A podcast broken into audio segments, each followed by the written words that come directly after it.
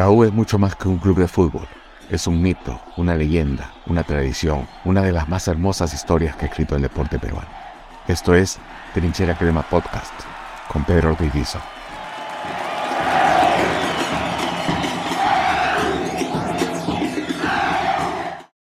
Hoy está con nosotros Néstor Duarte.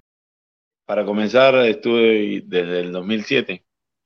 En septiembre Tú lo agarras a Gareca, agarras a Gareca, ¿no es cierto? No, eh, entró con el profesor Ernei Gómez. Acá, ya. Okay. El paraguayo que era el asistente de Núñez. Ah, claro, claro, claro, claro, claro. Eh, llego un martes y me pregunta si podía jugar, pero yo venía del Mundial y venía de 20 días sin hacer nada, de estar congreso, eh, ICA, puros eventos. Full invitaciones. Full invitaciones, entonces realmente no había ni tocado la pelota, no había... me, me despejé en un momento de toda la gravía, la intensidad que habíamos vivido, siendo tan jóvenes, entonces me pregunta si podía jugar y le digo que no, y el miércoles cambiar de entrenador y agarró el profesor Omar Jorge, ya. que era, un argentino que estaba en las divisiones menores. Claro, hacía las inferiores, sí. Claro, y él es el que lo llama Gareca. Gareca lleva aproximadamente fines de septiembre. Yo recién tenía un par de entrenamientos. Entonces, en esa, en esa época estaba Galván, estaba Chemo Ruiz, que jugaba de central, Claro. Estaba Donny Neira, que también jugaba de central, hasta que Gareca lo cambió. Estaba Víctor Balta. El cuchillo. Claro, estaba John Fajardo. Eh, llego yo y llega el chino Calderón. Ah, ya, ya, ya. Oye, y, discúlpame. Tú venías del Cantolao, ¿no es cierto? Fuiste al Mundial. ¿Y por qué el profe ya quería que jugaras? Porque, mi, porque en ese tiempo había pasado todo el, creo que el tema de que se fueron siete jugadores, eh, la U todavía no ganaba, y me imagino que pensó que uno, como venía de rodaje, podía jugar, entonces, de repente en otro momento yo le podía, le podía decir que sí, profe, por la misma intensidad, pero de repente no lo hacía de la mejor manera como uno está preparado. A veces y en, en, esa, en el fútbol de alta intensidad, como cambiar de una cosa es jugar con gente de tu edad, que más o menos tienen las mismas condiciones, la misma fuerza, a jugar a otro nivel, con estadio lleno, donde la gente no te espera, donde el hincha siempre quiere ganar, entonces uno también tiene que ser realista, pues, ¿no? Entonces, esperé todo octubre, y en noviembre debuto, en el 11 de noviembre. ¿Contra quién? Contra Boys, y yo soy del Callao. Claro.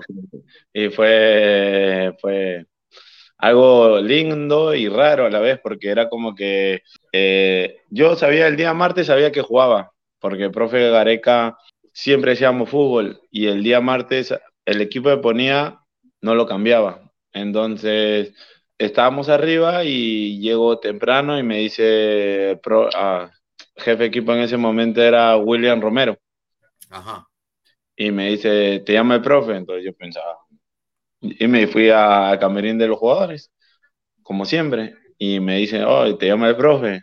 Allá, ok, pues, y el profe sale y me dice, eh, ¿cómo estás? ¿Estás asustado porque vamos a jugar con tu equipo? Y yo le digo, no, profe, yo soy del Callao, pero, pero estoy bien, estoy me siento bien y si usted me da la oportunidad, obviamente no la voy a desaprovechar. Y como el medio y todo, entonces todo mi familia es del Callao, entonces todo el mundo me decía, oh, vas a jugar, vas a jugar, y yo le decía, no, no voy a jugar. Y ya el viernes que concentramos, le dije a mi papá que me llevó a la concentración que fue mi primera concentración en la U, en el Ariosto con Galván, que me tocó. Ahí le dije que iba a jugar y ya toda la familia fue, tengo una familia de parte de papá numerosa y de parte de mamá que son entre Boys y Alianza eh, y la U. Entonces, la gran mayoría fue y fue, fue bonito porque ganamos y el profe Gareca es caballero, así que siguió con el mismo equipo y ahí jugó Rabanal. Jugó Rabanal, hicimos línea de tres y ganamos 3-1, hizo gol Fano, hizo gol el Vagón Hurtado, hizo gol eh, Fano creo de nuevo. Es Rabanal, tú y el Negro Galván. Eh, no, Rabanal, eh, extremo por izquierda, Miguel, extremo por derecha, el que habla. Miguel Torres. Sí, el que habla, el Galván, y no me acuerdo si fue Víctor Balta o. Ah, ok, ok, ok. O sea, jugaron tres líneas de tres y dos extremos. Sí, claro. Y, ah, y, de ahí tengo una gran amistad, bueno, con todos, pero con Miguel tengo una, una mayor amistad, ¿no? Un grado más. Dime una cosa, ¿tu familia fueron de rosado o de crema verde? ah, combinado, pero creo que todos estaban felices, ¿no? Eso lo, no, te guapearon al final, después del triunfo sobre el Boys? Eh, no, y justo en ese tiempo de que, que era el jefe de barra del Boys, era, estaba con una prima mía. Uy, ¿y, qué pasó? Nada, nada, no, ¿para qué? Dentro de todo, son anécdotas que, que a veces uno no sabe, y, pero es fútbol. ¿Y tú seguías viviendo en el Callao cuando jugó? Sí, claro, sigo viviendo en el Callao. En el barrio nada, nadie te fue a, fastidiar, nada. No, no, la verdad que no, porque siempre, bueno, nosotros donde vivimos siempre hemos sido respetuosos y la gente también nos respeta un montón. ¿De qué parte del Callao eres? Dos cuadras antes del estadio. ¿Del, del, Grau o el Telmo? No, del Grau. Literal, ah, dos, cuadras, dos cuadras antes del estadio me acuerdo cuando pasaba todos los, los, equipos caminando por la casa de mi abuela. Y los veía, ¿no? Así que, y, y fue un día, y me cortaron dos veces el pelo, porque mi padrino fue este González Vigil, porque se sentó justo a mi costado. Sí, justo se sentaba a mi costado y me cortó el pelo porque me dijo, literal, me acuerdo, a mí nadie me regaló nada, así que yo también te voy a cortar el pelo y no te voy a regalar nada. Y enero Galván, como teníamos también afinidad eh, por, la posición y todo, me corté el pelo y me dijo el otro día, no, yo no te he cortado y me, me pelaron de nuevo. Dime, y, tú dices que pasaste la, noche en la concentración en el Ariosto con el negro Galván. ¿Qué te contaba? ¿Qué te decía? ¿Qué consejos te daba? ¿Es de dar mm. consejos o solamente yo creo que, que, como él lo dijo, creo, en la, en la, en la entrevista que tuvo con Cuto, que llegó en, su, en una buena época a la U y aparte tenía muchos jóvenes. Entonces, con toda la experiencia que él tenía, técnicamente nos dirigía y nosotros éramos aviones, ¿no?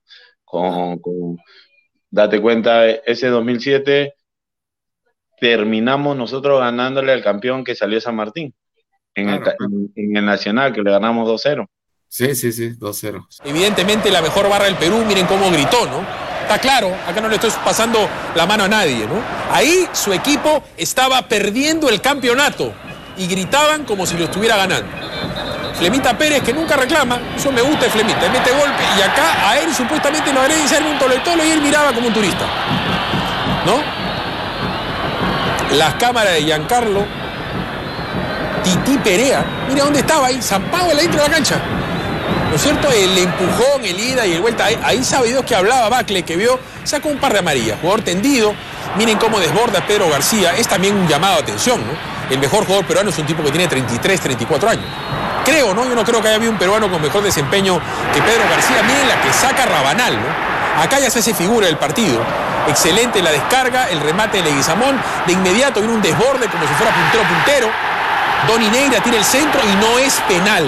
Vamos a ver la repetición en el momento que el chino Contreras se gana merecidamente, la roja lo empuja fuera del área, cae dentro y y lo expulsa bien. Sin miramientos.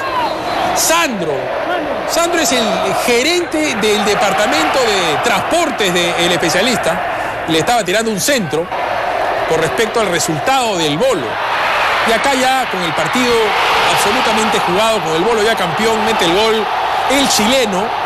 Y fíjense, se gana su renovación de contrato, agradece al pueblo crema, se gana su amarilla también. Y miren la barra, conmovedor. Sabían que ya no tenían Copa Libertadores. No, mañana, mañana sale seguro la quedó en segundo lugar. Puta, son más abusivos, hermano. Jugué los últimos siete partidos de ese año. Eh, ganamos al Boys, empatamos el clásico 1-1, que hace, hacemos una jugada de laboratorio, que Gareca era aficionado a la jugada de laboratorio, que Rabanal pasa, se la da a Doninera y Rabanal llega al segundo palo y hace el gol. A ver qué sale de esta para Universitario en el balón detenido. Mano solo. Puso dos en la barrera Pinto. Le va a dar Donineira. Jugada preparada con Candelo. La devolución para Donineira. Que bien le hicieron. Que bien le hicieron. El centro está. ¡Golazo!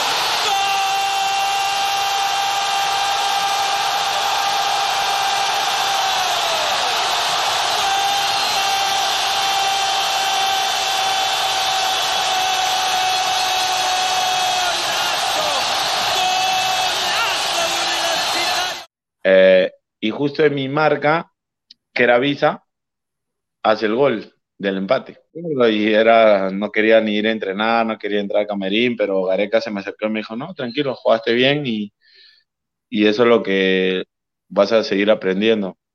De ahí nos vamos a Ancash, donde estábamos ganando 1 a 0 y nos voltean, donde un colombiano la pisa al último, no sé si te acuerdas. Ah, uno que los que les hizo una Sí, claro, que hubo una de, de ustedes y después le cayeron todos. Sí, sí, me acuerdo. Y de ahí ganamos otro partido, esto no, no me recuerdo, y la última fecha jugamos con San Martín. Y nosotros, si Bolo empataba o Bolo perdía y nosotros le ganábamos a Martín, nosotros podíamos entrar en la pelea. Pero como Bolo ganó y San Martín, por eso nosotros no entramos, pero nosotros le ganamos y al final San Martín dio la vuelta con todos los hinchas de la U. Ese era el bolo de Reynoso, creo. Claro, el vuelo de Juan Máximo. Y después el 2008, donde llegó Coco Araujo, que estábamos en la posición, y este y el apertura lo, lo ganamos faltando seis, siete fechas, era, no nos paraba nadie, físicamente éramos... De ahí donde Donny juega de, de volante. Claro, donde lo, lo convierten en Riquelme. Claro, y patea de, de arco a arco y era gol. Claro. Dime. no, Dime, ¿y, y el negro te, te- te- te- entre las cosas que te enseñaba, te, enseñó a rascar? antes que yo debute, eh, yo me quedaba con el profe Bonillo, Areca, y me, me decían que todos los días tenía que barrerme. Y me decía barrer por la derecha, por la izquierda, 10 veces por acá, y llegaba la hora del partido y nunca me barría. O sea, Así. pero era, no sé si fue, eh, o sea, creo que es más parte de mi juego que otra cosa. Entonces era como que, y, y practicaba cabezazos, y me ayudó un montón porque entonces a la hora de, de jugar en línea de tres, entonces era mucho más simple para mí porque yo tenía que ir con un delantero. Si ellos jugaban con dos, nosotros tomamos a uno, Galván sobraba y el otro. Entonces lo único que nosotros teníamos que hacer es que no gire. Si giraban, era culpa de nosotros. Entonces, como nosotros éramos jóvenes, bueno, yo era muy joven, entonces era mucho más fácil para mí. Entonces, más que todo, él te ubicaba, pues, derecha, izquierda, te va arriba. Entonces, sí- ayuda un montón. Y creo que te das cuenta cuando pasas al otro lado, pues, cuando pasas a tener la edad de él y teniendo jóvenes. Entonces, Bueno, todavía no tienes la edad de él, todavía, ¿no? Sí, pero igual yo he llegado a planteles donde yo terminaba siendo el mayor y, y tenía que ser ese ejemplo que todos fueron conmigo. Entonces, Claro. tratar de plasmarlo y ayudarlo a, a todos. Y el último fue que tuve a Piero Guzmán. Piero Guzmán estuvo conmigo en, en Piratas en el, en el 2022 Ah, 22. y después va a la U. Ya, ya, ya, ya. Y de ahí le hacen el contrato en la U y fue donde hace el gol de cabeza y todo. Tenía Sí, muchas, tiene buenas condiciones. Claro, claro. Y digo una cosa, ¿cómo es Gareca como técnico? Y además, No. habiéndolo tenido tú, ¿qué? ¿Qué tenías? ¿17 años? ¿18 años? No, es, es detallista, a milímetro. Tiene, trata de todo el día hacer balón, jugar con la pelota, es exigente. Me hizo gustado verlo cuando nos llevó al mundial, saludarlo. No tuve la oportunidad, pero creo que, que hizo que siempre nos, siempre nos decía a todos, a todos nosotros que nos tuvo que el jugador peruano tenía demasiado talento y, te, y le faltaba eso. O sea, y eso fue lo que nos inyectó a nosotros en ese tema. Por eso Donny terminó siendo lo que fue. Obviamente que, que el profe te da todas las variantes o todas las cartas para que tú mejores, pero ya uno, es- uno, uno mismo es, si quiere seguir la línea o busca otra línea. Entonces, pero yo creo que él sí te, te daba todo. O sea, te daba un universo de, de variables para que tú tomes mejores decisiones en la Ahora- parte colectiva y en la individual. ¿Solamente en lo profesional o es también un técnico que es, como, como algunos dicen, que es como un padre, como un Ah, claro. amigo? A mí, a mí, a mí ¿Da me hizo, confianza? a mí me hizo debutar 17 años. Obviamente que te da una confianza increíble. Entonces, yo creo que no- nosotros, el jugador de sudamericano, más que todo, le gusta eso. O sea, le gusta que el entrenador, cuando el entrenador, o sea, al, al jugador le gusta que el entrenador le diga la verdad. Creo que más que todo eso. Si el entrenador te dice, conmigo tú vas a jugar y tú no te la crees, entonces, pero cuando pasa eso, yo creo que por eso hizo Gareca que Doni o Cueva sean lo que fueron. O sea, de la forma que yo lo conocí, creo que le dijo a Cueva, Cristian, tú y la pelota van a estar siempre. Entonces, el jugador, nosotros, sudamericanos, creo que nos damos cuenta cuando pasa algo. Entonces, creo que Cristian de repente en los primeros partidos no le iba bien y Gareca lo seguía poniendo. Entonces, o das el clip, hizo el clip y se dio cuenta que él era, él era Perú y los 30 millones. ¿Y, y a ti qué te dijo específicamente? Que me divierta, que juegue como, como lo hago en las prácticas, que, que tengo bastantes cualidades y, y eso me ayudó. Que no, que no piense en, la gente, que no piense que porque juego con, con, el, con el voice o porque es, es eh, donde yo radico, en mi barrio, que disfrute y que esté en mi profesión y esté en mi camino. ¿Para qué? Y, y siempre fue real. O sea, cuando yo me equivocaba y pensaba que iba a ir a la banca, como te dije en el partido con Alianza, por ejemplo, de mi segundo partido, llegó y me dijo, jugaste bien y tranquilo que el otro partido vas a jugar. Entonces es como que, ah, o sea, no lo hice tan mal tampoco. Entonces te da Digamos que tú, ¿y, tú, ¿Y tú te divertías jugando en esa época? ¿Sentías que te divertías o era mucha presión? Porque 17 No. años, por más que No, todavía... sentía- Sentía porque, porque siempre he hecho eso. O sea, bueno, te hablo en mi caso específico, creo que la gran mayoría. O sea, nosotros los que llegamos a jugar a fútbol profesional es por, por muchas cosas, ¿no? Pero siempre primero por, porque te nace, porque es tu pasión. Y obviamente que después lo haces por otro, por motivos que la profesión misma ha hecho que todo mejore. Cuando nosotros fuimos, por ejemplo, a la selección, yo era de Cantolao y en Cantolao era muy difícil, nosotros teníamos que trasladarnos con un primo que teníamos que jugamos, salíamos del colegio temprano y teníamos que con un sol ir de Callao hasta Comas. Y era 50 de ida y 50 de regreso y, y, Nada más. y, y nada más. Entonces cuando llegas a la selección era como que otras cosas, variantes, era desayuno, era almuerzo, y aparte te daban cinco soles los días que entrenabas y era como que motivaciones plus y era como que también hubo un clic ahí, o sea, nosotros en el mundial eh, o cuando fuimos sudamericanos nadie creía en nosotros y al final todos creyeron.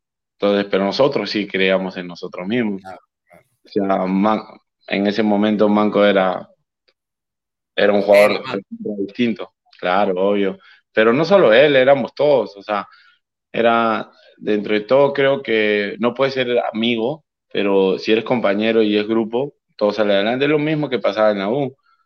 En la U de, de todas las épocas que yo he tenido, he tenido desde de, de Galiquio, Galván, Reiner, Miguel Torres, Toño González, ¿entiendes? Hasta Villamarín, que eh, Villamarín, eh, Martín Morel, que la rompió en Tigre, Viti, o sea, gente, gente de, y en un momento difícil de la U, que estaba Chemo, que estaba el Puma, o sea, que estaba Juan, que Juan también llegó con, con, muchos de, de, de Bolognesi, y uno tiene que recontra activarte de nuevo, claro, motivarte. Por ejemplo, yo 2008 jugué parejito, eh, la última parte no jugué mucho porque me lesioné, pero 2009 yo no jugué casi nada. Eh. Pero yo jugué, pero yo jugué los últimos seis partidos. Los seis partidos y el partido de, de las dos finales yo estuve en la lista 18, estuve preparado para jugar. O sea, no es que estuve en, en, mi casa viendo. Entonces, y, y, todo ese año era todos los días, este, Néstor, ¿por qué no te vas al Boys? Eh, a la siguiente semana, Néstor, porque ha venido Melgar para que vayas, Néstor ha venido León de Huánuco y yo decía que no. ¿Y por qué no te querías ir, a pesar de que no jugabas? Porque, que, te motivaba? Porque quería seguir luchando, porque quería aprender de la adversidad, de que no me tocaba, pero yo sabía las condiciones que yo tenía para, para luchar y no en la primera que podía, porque salir de la U es cambiar todo, ¿ves? Y lo viví después cuando salí de la U. Entonces... Ahora, dime una cosa, discúlpame. Tú decías, si salgo de la U, me voy, voy a perder vigencia, de repente voy a jugar más, pero voy a perder vigencia. Obvio, tienes que pensar en todo. Eh, en que si realmente llegas al equipo que vas a ir, vas a jugar, vas a ser titular, eh, van a creer en ti. Todo tiene que, es un, es un, un, abanico de posibilidades y también tienes que pensar lo otro. Pero, pero tú siendo, siendo chalaco, ¿eras hincha de la U? ¿O simplemente te dijiste, estoy acá en la U, tengo que aprovechar porque es un club grande? No, yo creo que llegué a la U porque fue el, club que, que hizo que yo sea profesional, que llegue a la profesión. Entonces tenía un respeto, pero, pero sabía que todo lo que había luchado para llegar a un equipo grande, entonces si ya estaba ahí, ¿por qué podía dejarlo a la primera adversidad o primer, no sé, pues, que el, el entrenador no me considere como me había considerado el antiguo entrenador? Entonces, ¿Y así te llamaban The Boys? No, me llamaron y, y fue, a ver, para hacerte resumen, le habían dicho a todos y el mismo que seguía el jefe de barra, que era familiar mío, hoy me había dicho, oh, ya está, ya, ya, ya sabemos que vas a firmar. Y yo le dije, no. Este, no, no, porque, o sea, como especulas también, pues, ¿no? No, especula la gente, tampoco no es tan real como lo dicen. Pero sí, me dijeron y, yo le dije que no. Y yo me iba a ir con el mismo sueldo que estaba en la U, solo a préstamo, pero yo decidí quedarme. Vino León de Huánuco y, y me ofrecía el doble. O sea, ya rescindía con la U y, y me iba a, León de Huánuco con un contrato de dos años y una cantidad mayor, pero no, no. Mi, quería, quería remontar porque sabía que tenía las cualidades y, y el temple suficiente para hacerlo. De repente lo he hecho bien o mal o regular, pero, pero al final logré mi objetivo. Te decía, porque hay, hay, algo que cuentan los jugadores que, que, dejan un club grande, por más que el suelo sea mayor, dicen ya, perfecto. Me voy, se nota el cambio, ¿no? Desde que no tienes la ropa, no tienes los implementos. Y, eso Pero también hay, el cambio del, apoyo de la hinchada, que no se siente, la prensa que no está detrás tuyo también, ¿no? por, por eso te digo, pero eso lo vives, te das cuenta, y me di cuenta en el 2015 cuando dejo la U, y ahora voy a llegar a ese momento, pero era, era, en ese momento tenía, si tenía 17, tenía 19 años, ¿entiendes? O sea, y era como que cambié muchas cosas, ¿por qué? Porque yo estuve en la sub-20, en, el, en el transcurso de entre el 2018 y 2019 fue enero la sub-20, pero en esa sub-20 estaba el profesor Tito Chupitas con Oropesa y un profesor, no me acuerdo ahorita, pero que paz descanse, que, y yo era el único jugador que había jugado todo el campeonato, o sea, fuera de Zambrano que está en el, en el Chalque, de Manco que está en el PCB, de de este, Damián Ismodes que estaba en el Racing de Santander, yo era el, después de todo lo demás, yo era el único jugador que había debutado, fuera de Cela, de Corso, que estaba en esa, de Avíncola. Yo era el que tenía muchos más partidos y vino él y dijo, y nos citó a todos los 90 y dijo, ustedes ya hicieron su historia, el único que, que, va a quedar es Manco. Y Néstor de repente. Y yo lo miré así y dije, ah, ok. Y me, no, ni, ni, ni ganas de ir. Y era como que, no, no, la verdad, me dejé. Te bajó la motivación. Claro, y era como que llegué y, fue totalmente mala esa su ni por decir otra cosa, pero, pero yo mismo me, dejé. Entonces, llegué recontra, subí de peso, recontra. Entonces, Juan tenía otra metodología, el eh, profe Mendaña otra, y, y, y, también yo creo que, claro, y era, y era también, era como que, oh, este tiene joven, 19 años, no puede llegar con 5 kilos o más de peso, ah, entonces este no quiere nada, ah, entonces préstalo. Entonces también uno le da motivos. Claro. Entonces, pero yo sabía que podía revertir esa, esas cosas. Obviamente quise revertirlo antes, pero lo revertí al final. Y estuve ahí, como te digo. O sea, no fue como que que yo diga, ah, no, en el 2009 nunca estuve. No, sí estuve y estuve en los dos últimos partidos más importantes, que fue el, el clásico y que campeonamos. Claro, y que campeonamos y estuve ahí. Entonces, y después pasa lo de el transcurso de Juan, que en el 2010 no nos va tan bien y llega el profesor este Salvador Capitano. Y ahí pasa algo, algo, ¿cómo te puedo decir? Un cliché del fútbol, porque al capitán no lo votan cuando nosotros ganamos 5-0 en Arequipa. Sí, estaba muy bien el equipo, me acuerdo. Y es ilógico, ¿ves? O sea, es como que 5-0, ¿cómo, ¿cómo gana 5-0? Y, y, el día lunes llegamos y ya no estaba. Y, y estaba... ¿Quién, quién más que tú, ¿Quién más que tú para saber cómo es el mundo universitario, no? No, es hermoso. La verdad es hermoso. Y, y es hermoso de sí, sí, que pero llega. Tiene esas, tiene esas contradicciones, ¿no? Eh, pero es hermoso de, que llegas porque, por ejemplo, hay gente que no, no sale, pero es más fundamental como los jugadores que salimos a la cancha. Por ejemplo, yo llegué y la primera persona que me abrió lo, la puerta del club, los brazos, y, estuvo contento y hasta el día de hoy donde lo veo siempre me ve y está contento es Wilfredo Cosco que tiene más de 50 años en el club. Sí, sí, tiene toda la vida ahí, ¿no?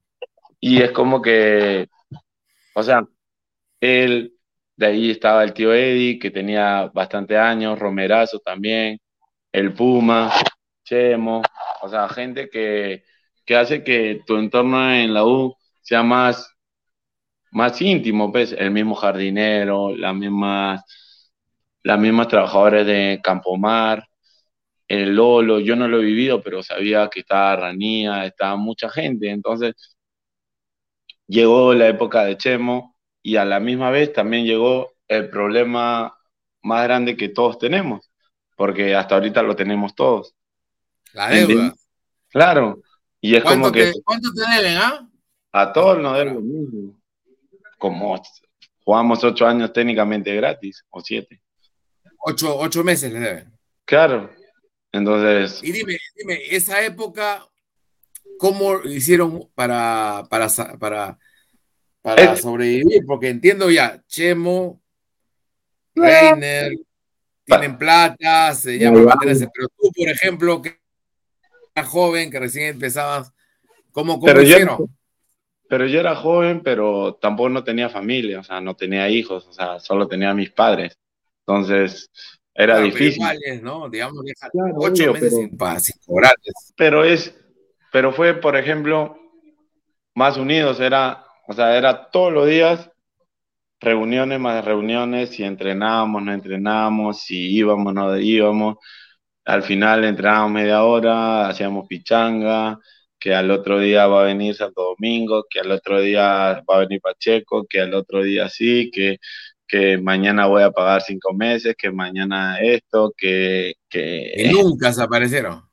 que una vez se aparecieron con un maletín y un y unas cartas que hay un de un banco de, de London que supuestamente ¿De iban- Londres?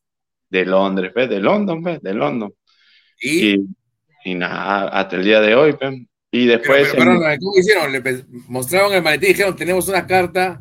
el papel de un banco de, de London ¿ves? ¿Y qué decía? Que con eso iban a, iban a cobrar y iban a pagar. así, claro, 5 millones de libras esterlinas que con eso iba a estar Sí, no, y, y después Pero, ¿y se la creyeron ustedes o no? Ah, pe- pero te estoy hablando en la última época donde ya la gran mayoría que creía ya dejó de creer. ¿Y Entonces, quién lo hizo? ¿El mismo Pacheco o, o su, su- o tu asistente? ¿Cómo se llamaba el no. señor? Este, Ah, Enri- ah, ya, Enrique Sánchez. sí, Enrique Sánchez. No, no, el mismo ¿Él fue el que llevó el maletín o el que llevó el maletín fue Pacheco? Pacheco. El mismo Pacheco. Porque ya la gente no le creía a él. Y después fuimos a Godoy Cruz. ¿Te acuerdas que empatamos 1-1? Claro, claro, claro, en la Sudamericana, sí. ya que no, que hicimos un campeonatazo en la Sudamericana y todo. Llega Enrique Sánchez y estábamos en el hotel y nos dice, "Eh, un ratito, y eso lo han contado muchos, este, uno, no, dos, no, tres, ¿qué? ¿Cuatro meses, señor Pacheco? Cuatro meses llegando el día lunes, vamos a pagar. Y nos dice, si hacen un buen, un buen, un buen papel, este, un carro van a donar. Y, y llegamos el lunes, martes, miércoles, no había. Ya la gente no ¿Pero creía. ¿Ustedes se reían o le decían, ah, qué bien, se entusiasmaban? No, ya la gente está entusiasmada, pe, porque hicimos un partidazo. Y después pasa lo de lo de Brasil, Lo de Vasco. lo de Vasco, dejamos, jugamos ya, jugamos los partidos sabiendo que perdíamos. O sea, es como que entrar a la cancha y, y estaba lleno de gente de la U y saber que podías perder era, era como que, y jugamos, y jugaban todos hinchas de la U. Jugaba Raúl Fernández, oh, jugaba este Galiquio, jugaba Rabanal, que había sido de menores de la U, jugaba Toño, jugaba todos de la U. Digamos que aguantaron porque la base eran hinchas de la U. Sí, no, aguantábamos porque en ese momento estaba toda la gente fuerte de la U, ¿no? Que, que era Puma, que era Toño, que era, que era Chemo, que era el tío Eddie. Y dime, ¿ese fue, ¿ese fue el peor momento que viviste en la U tú? Que creo que ¿O lo recuerdas de otra manera? Es que lo que pasa es que fue, fue, fue momentos donde, ah, imagina que entrenábamos con ropa normal, de ahí entrenábamos con un polo de la U volteado, donde la gente se nos vino encima, de ahí entrenábamos en Campo Mar, entrenábamos en Club Árabe, entrenábamos en, en, en Ventín, entrenábamos en, todo, en todos lados. Y después pasa lo del este, llega Rocío con López Cano por el tema concursal, llega Solano, 2012 llega Solano y, y comenzamos a ganar. Comenzó a ganar el equipo, comenzó a ganar el equipo, Solano quería una base distinta, no, realmente no los quería, no quería ni a Toño ni a Galiquio, quería otra base distinta al equipo y fuimos a jugar el clásico acá a Miami y perdemos 2-0. Sí, Y llegamos a Lima y supuestamente seguía Solano y no siguió Solano y yo este, Comiso. Y, y yo Comiso en un momento donde todo había cambiado en la U, donde estábamos literal desde 2012, mayo, junio, comenzaron a pagarnos todo, llegamos al día, llegó un 2013 distinto, una pretemporada buena, nos fuimos a Arequipa y el profe del primer momento dijo que iba a jugar y que iba a estar bien. Y entonces, y, y yo pensé, la verdad que no, porque estaba Galicio, estaba, ah, trajeron a Fernanda Loco, que la había roto, claro, que jugó bien en, con Cusco, que jugó las dos finales antes, con Garcilaso, claro, y estuvo, ¿quién más estuvo con nosotros? Y otros jóvenes Pero, más. pero Néstor, Néstor, Néstor, ese equipo pagaban poco, pero pagaban, ¿no? No, no tampoco, o sea, no es que... No era austero ese equipo, no decían ellos que eran puros jóvenes y que no pagaban No, mucho. no. Eh, Era distinto que, que la gran mayoría era joven, eso es distinto, pero estaba, era una mezcla de todos, o sea, la, la base era, Raúl, ah, trajeron a José Carvalho, no, Carvalho, Carvalho, Carvalho, trajeron a José Carvalho, trajeron a Lucho, seguía a Lucho Yontop y Chani Cáceres, claro, es- esos eran los tres arqueros, a la derecha estaba Diego Chávez, que era joven, que recién debutaba, yo, Galiquio y Alexis Gómez. Y Alexis, O antes de Alexis Gómez estuvo este eh, Sacoberti, Aurelio. Aurelio. Claro. Y ahí también debutó un chico Tarola en Arequipa. Y después estaba en el medio campo, estaba Guardera, estaba Ángel Romero, estaba Toño, estaba Miguel, estaba Reiner, estaba Vargas, estaba eh. Seba- Sebastián Fernández, que al comienzo estaba Lascava, Carlitos Lascava, estaba Diego Guastavino, Vino. y estaba arriba estaba el Chino Jiménez, Rodrigo Camino y nada más.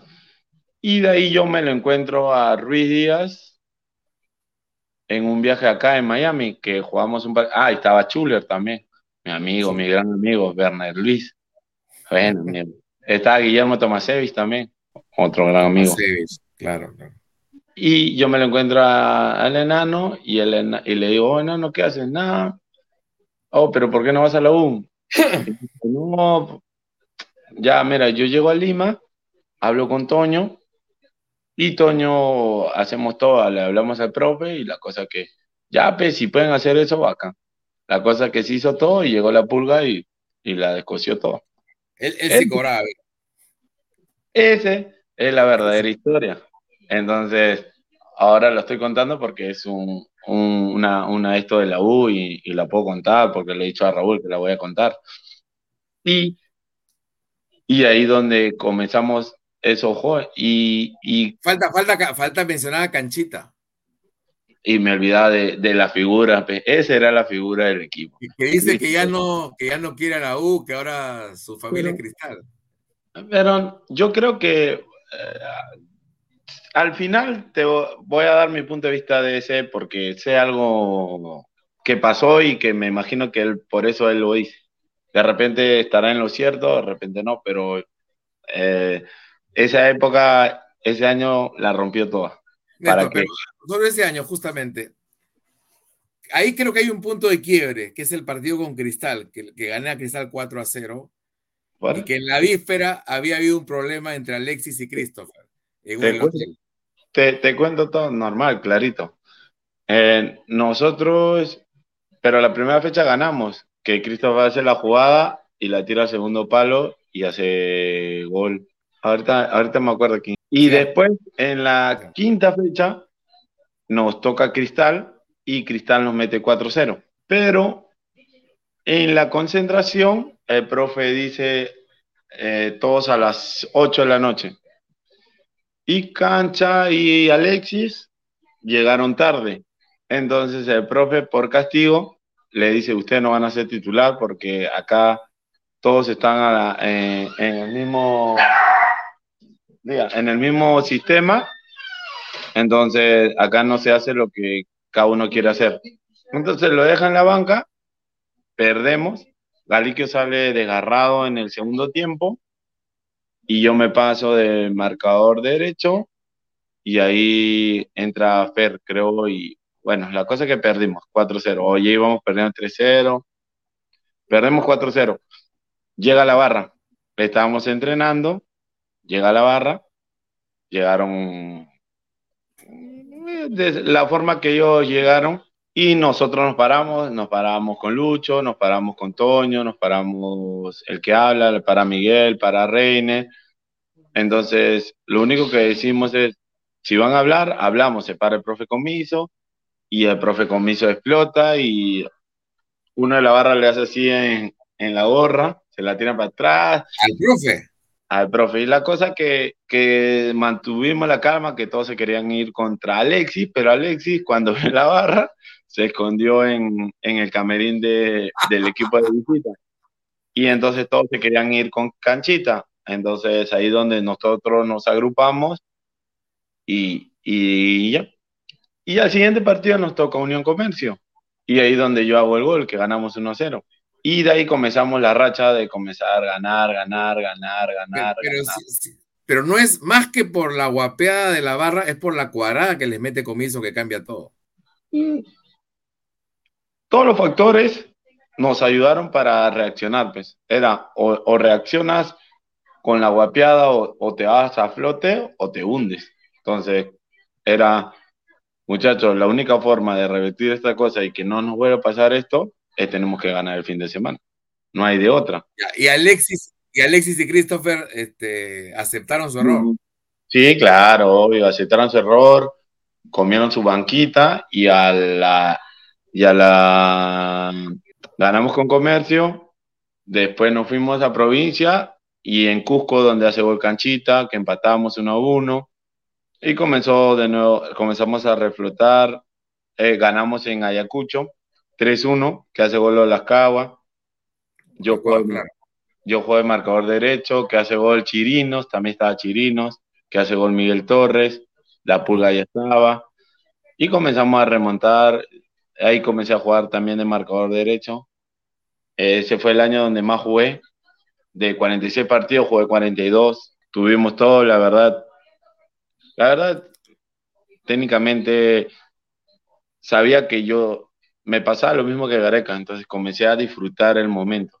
Entonces, como disfrutar el momento, sabía que, que, si lo hacía bien como lo seguía haciendo, iba a seguir jugando. Entonces, ahí donde terminé siendo bastante partidos capitán. Como siempre, yo siempre me he llevado bien con, con, con todos. Con la gran mayoría tengo buena afinidad, los veo, los saludo, me río. Y, y con Toño también, o sea, Toño lo, es al que más, Toño, Miguel y, y Guille son a, a los que más veo, pero mi brother, brother es Miguel. O sea, con Miguel tengo una afinidad muy grande. Eh, te, te, quería preguntar, pero ya, más allá de que dice que disfrutaste todo, pero tuviste que patear el último penal. Y aún así era todavía, todavía era muy, muy joven. Tenías no, toda esa responsabilidad en medio, eh, encima, perdón, la UNO campeonaba desde 2009. Bien. Este, pero, pero ¿qué pasó por tu cabeza en ese momento en que te dicen, o tú decidiste, yo voy a patear, o te dicen, va, anda tú?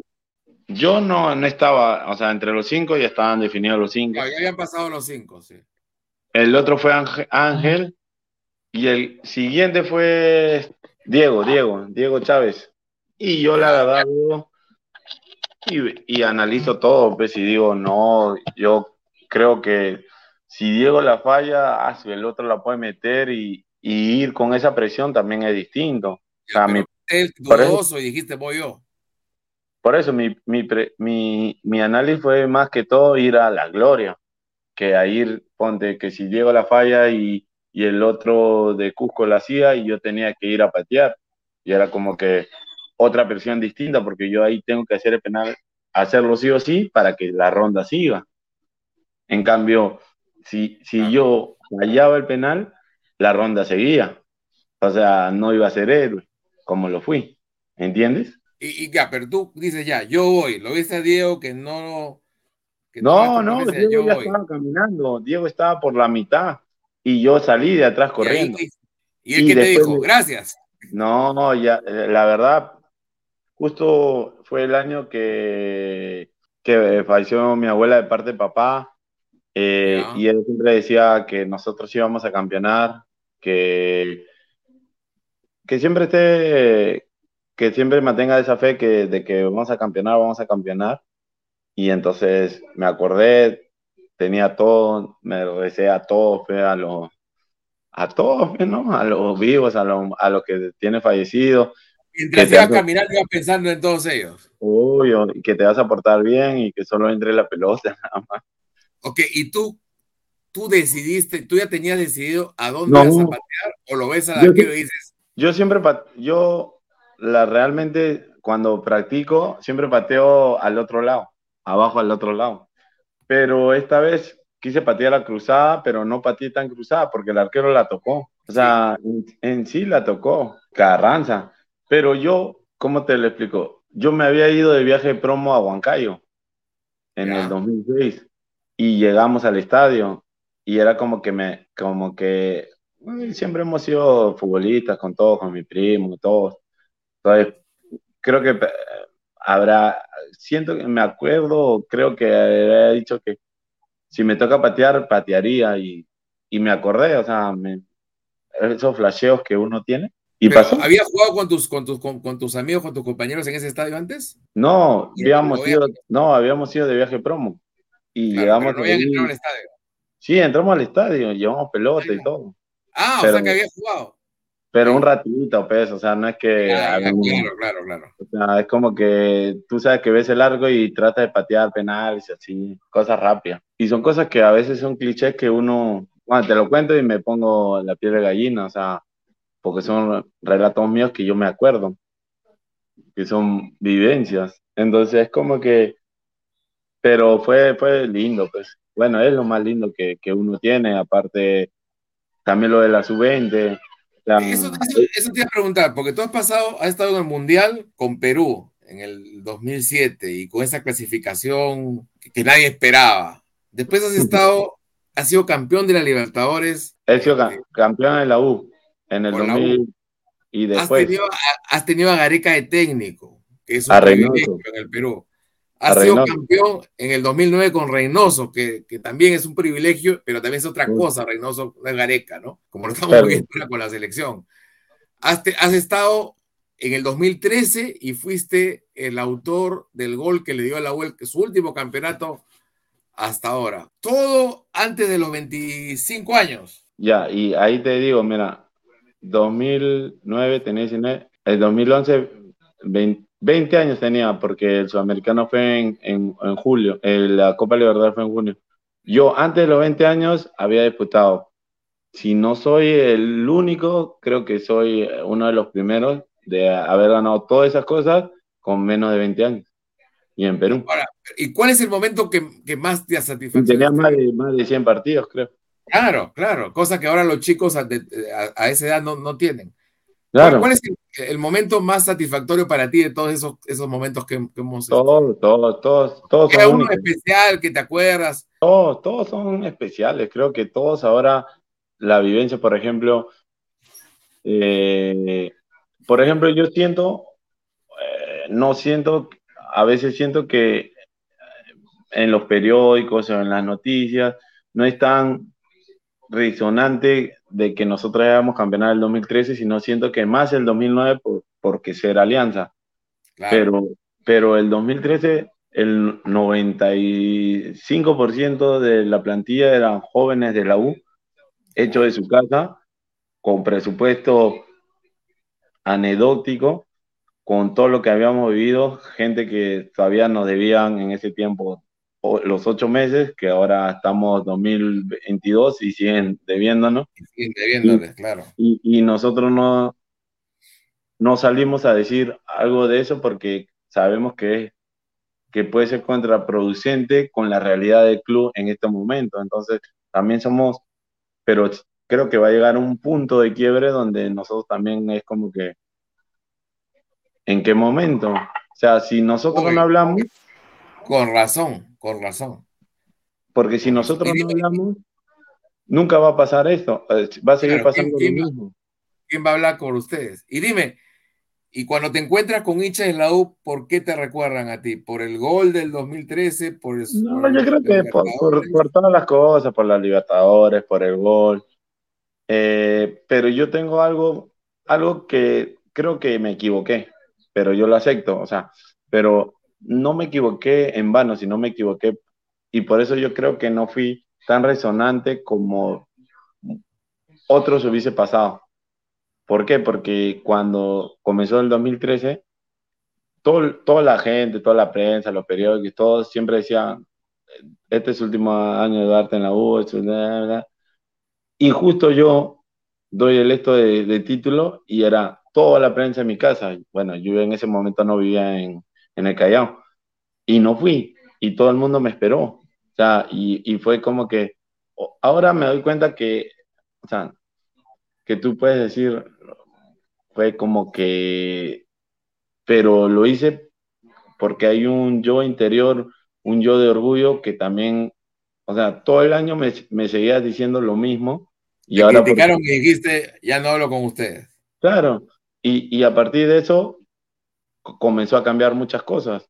Porque si yo siento que si hubiese ido y hubiese ponido mi sonrisa, obviamente que seguirían en, en la parte del mundo futbolística pero son decisiones que uno toma. O sea, digamos, que, digamos que te faltó, digamos que te faltó hacer un poco más de propaganda de ti mismo, ¿crees? Claro, pero no me arrepiento, pero yo, pero sí lo acepto. Entonces, ¿por qué? Porque pasan cosas para que tú te des cuenta de las realidades, pero igual siempre estoy feliz, estaba feliz y orgulloso de, de, todo lo que viví en el club.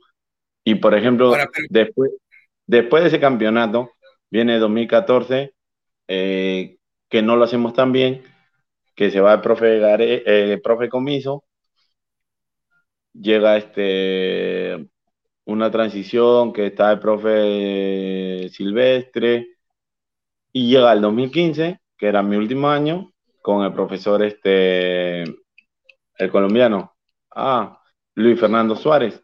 Que no le fue bien. Pero Luis Fernando, ahí tenga, tenemos algo anecdótico, bueno, lo tomamos anecdótico con Antonio, porque Luis Fernando Suárez llega y a los dos nos dice, yo con ustedes dos nos cuento, pero nos dijo, hay que decir las cosas como son. Y entonces, como jugadores rebeldes, al comienzo lo tomamos, ah, no me quiere, pero después el equipo seguía perdiendo y era como que Toño conversamos y le digo, Toño, o sea, por más que nosotros no juguemos, el equipo sigue perdiendo. Y si nosotros vamos a pensar así, de repente no vamos a la baja, yo no quiero irme a la baja. O tú quieres ir, no. Y cambiamos el clip. Y comenzamos a entrenar. Los dos éramos los que entrábamos adelante. O sea, Luis Fernando tenía su grupo, tenía a Grossmüller, tenía a, ah, ¿cómo se llama? A Liber Quiñones que trajo, al colombiano central todos 10 puntos, buena gente, tipazos. Pero nosotros éramos los que estábamos adelante. Tampoco no lo quería Polo. A Diego Chávez lo quería entre sí, ¿no? José estaba.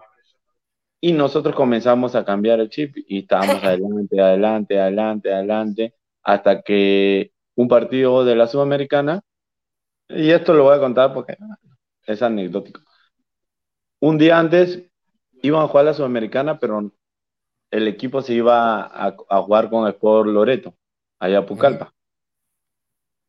Y el día que iban a hacer fútbol, me llama el tío Eddie en la noche y me dice, sobrino, mañana no vayas a entrenar, tienes que ir a la oficina del club. Ah, ok, listo. Entonces, yo no soy de, en ese tiempo estaba con mi familia, no soy de, de preocupar, entonces, oh, ¿qué pasó? No, todo bien. No, que mañana llegue un poco más temprano. Entonces me, me, salí como si me fuera a entrenar, pero no iba a ese lugar. Me fui a la oficina que estaba en San Borja. Llego, literal, el profe no te quiere, este, ¿quieres que resina? No, no voy a resinir. Ah, ok, sí, ya, mañana mismo le digo, cinco minutos. Y me salí. Esperé todo el tiempo y llegué a mi casa como si hubiese entrenado me llamó Toño, me llamó Miguel, me llamó Guille, me llamó el tío Pajita, ¿qué pasó? No, tío, pasó esto, esto. Pero, oye, ¿cómo te vas a ir? ¿Cómo es Toño, no? Miguel, no, no, no me voy a ir. Ya mañana le digo al profe. Entonces, llego y le digo al profe, profe, este, respeto su decisión, pero no me voy a ir. Ah, ya listo. Sabes que, no, listo, profe, no hay problema. Yo lo que quiero es estar con el grupo, se ha dado cuenta que sí, la verdad que sí, pero no vas a jugar. Ah, listo, normal. Y el preparado físico, siempre he tenido buena afinidad con todos los preparados físicos, aunque muchos no lo crean. Me dicen, Néstor, te veo bien, ¿quieres jugar el, en Pucallpa? Y yo le digo, sí, ya, vas a jugar en Pucallpa. ¿El preparado físico? Vas a jugar en Pucallpa, le voy a decir al profe, porque jugamos Sudamericana con Anzuategui, que ganamos 2-0. Claro, que ganamos, sí. Y entonces el profe me, me dice, Néstor, anda y mañana vas a jugar, trae tus cosas, todo, confía en mí, te veo motivado. Entonces, con Toño, y, llamamos a, un hincha de la U. Ahorita, bueno, no, no voy a decir el nombre, pero llamamos a un hincha de la U que era muy aferre hincha y le decimos, mira, si ganamos allá, nos das un premio. Ya, ya, sí, sí, yo ya, listo, ¿con que hablar? Ya, mira, anda a Pucallpa, concéntrate en el hotel y vamos a ir. Llegamos y no, es que reunimos Toño, ni yo, ni Carvalho. Llevamos a los 11, a los 18 que estábamos concentrados, al cuarto del pato. Y el pato dijo, ya muchachos, mañana gana, premio para todos. Y nosotros dijimos, no, para todos no. No solo para los 18, sino para todos los que estamos ahí. 300 dólares para todos. Incluidos los utilizadores. Ya, listo, ganen y yo les pago a todos. ¿Y por qué lo hicimos? Porque nosotros no estábamos en la Sudamericana. ¿Entiendes? Como nosotros, nosotros, el técnico nos tenía parte de la Sudamericana, entonces nosotros fuimos inteligentes. Si, ¿Para qué? Ganamos, le damos a todos, todos nos tienen que incluir en, el premio de la Sudamericana, si sea un poquito, pero no tienen que incluir. Fue más, más mental que otra cosa. Ganamos con gol de Suyo, de Roberto. Llegamos al camerín. Lo único que dijo el profe es, gracias Antonio González, gracias Néstor Darte. Mañana eh, ustedes dos se ponen en el grupo que van a estar en la lista para la Sudamericana. Eso es lo que dijo literalmente en la charla. Reconoció, reconoció. Literal. Llegamos a la concentración y le hizo un estatoño como Guardiola y nosotros no, nos reíamos, pues, Y, de, y después cambió totalmente el, el, preparador físico, el profe, con nosotros para, para todos lados, conmigo, con Antonio, nos agradeció. Y, y, y, es unas cosas que te da el fútbol, por eso a veces yo le digo a la gente, tú piensas que estás afuera, pero un, un partido te cambia todo. Y eso nos cambió. Y volvimos a, a estar, bueno, no nos quedamos en la U, pero lo disfruté y son anécdotas que muy pocos saben y, y, te las cuento normal porque son vivencias que uno siempre tiene que recordar para bien. Néstor, Néstor, tenemos que ir terminando. Quería hacerte un, par de preguntas más. ¿Tú te sientes reconocido por el hincha de la U? ¿O crees que el hincha de la U, sobre todo al final de tu, de, tu, de tu carrera en el club, no te trató bien? No, no, para nada, yo sí me siento reconocido con los que me pueden decir, oh Néstor, juegas bien, oh Néstor, te faltaba esto, oh Néstor, una foto, oh Néstor, una firma, oh Néstor, qué bien. No tengo ningún problema o que él me diga, oh, espera más. No, no tengo ningún problema, la verdad. Siempre me he sentido reconocido, respaldado y, y lo vivo día a día. A veces a una foto, a veces o a veces un detalle. Haberte ido del club, ¿te, te, arrepientes tú? Por más que de pronto no haya sido tu, tu, decisión. No, pero son cosas que pasan. Pues. No es que me, no es que yo pueda decir, como todos quisieron que decir, ah, me sacaron del club, ¿no? Se me acabó mi contrato y ya no me quisieron renovar. Es distinto. Eh, habrán tenido sus motivos y se respeta nada más. Y nos pasó, pero nos pasó algo, algo, algo loco, pero, pero bueno, eh, todos nos querían, el maestro Chale, fue la época del maestro Chale, el maestro Chale luchaba por nosotros y ya. Eh, nos dijeron que sí al comienzo, después ¿Quién nos te dijeron saca que de la. U? ¿Los dirigentes? ¿Quién, Sí, te lo claro. saca? ¿Los- ¿Quién te saca? ¿Los dirigentes o algún, algún este, No, nos sacó- cuerpo técnico? No, no. Nos sacaron en, en la dirigencia de los Leguía. Ok. Sí, Por pero decisión por- de ellos, no por decisión de, de, No. de profesor. No, porque los Leguía en el partido que nosotros eh, pasamos a la Sudamericana, llega este y dice, si ustedes ganan, todos se quedan. Yo cumplo mi palabra, porque, ¿Cómo le van a decir eso? claro, Qué y, poco- y la gente, Y- que son. y todos saben. Y, y nosotros al último partido que nos vamos de Apucalpa fuimos a hablar con todos y llevamos a todos. Fue Ruiz Díaz, El Oreja, Flores, fue Andy, Benicasa, Vargas, todos los que jugaban en ese momento fueron. Y le dijeron, para nosotros el capitán es Toño, para nosotros los representativos son Toño, Néstor, eh, fue Guti.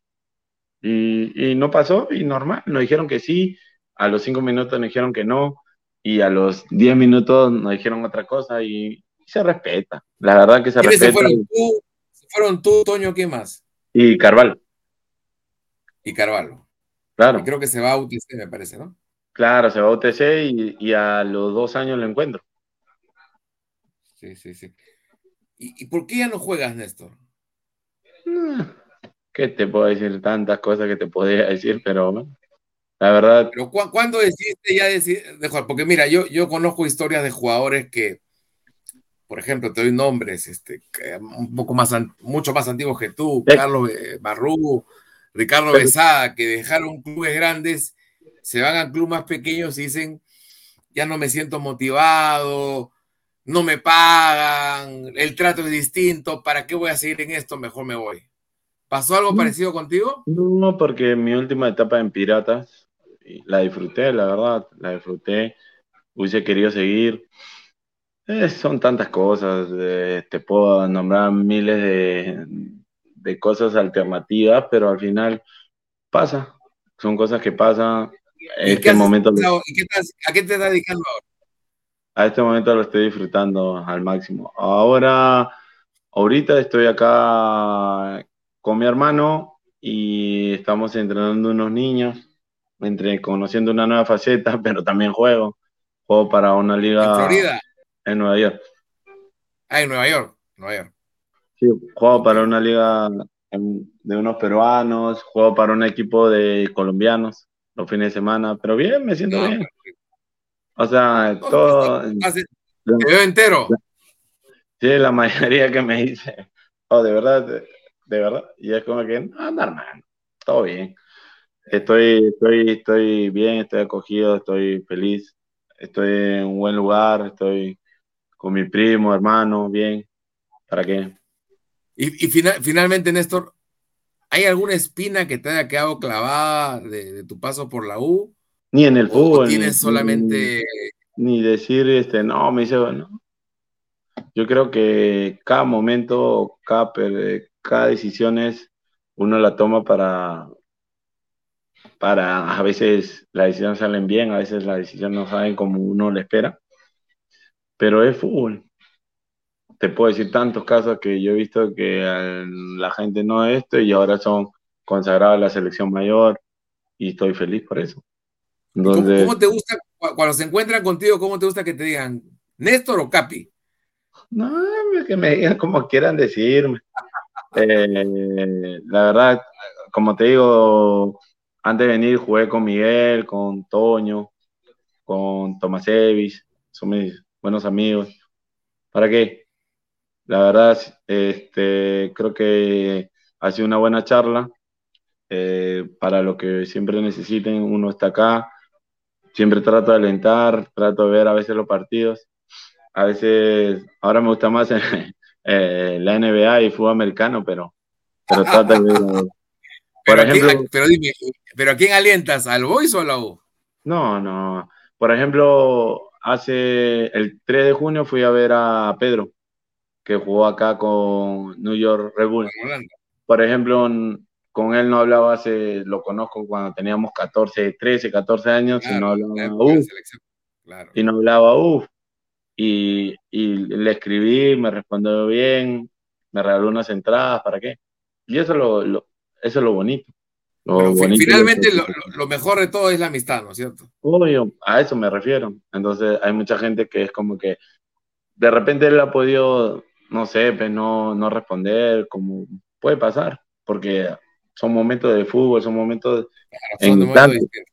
Claro, pero, pero se tomó el atrevimiento, me tomé una foto con él, me hizo entrar, había muchos peruanos, tuve la suerte de entrar solo, me tomé una foto con él, ¿para qué? Se portó 10 puntos. Y, y, eso me pone, me pone a mí contento. Y nunca lo había felicitado, nunca lo había dicho, oh, ¿sabes qué? Gracias por llevarnos al Mundial, gracias por todo, sea, porque también se agradece.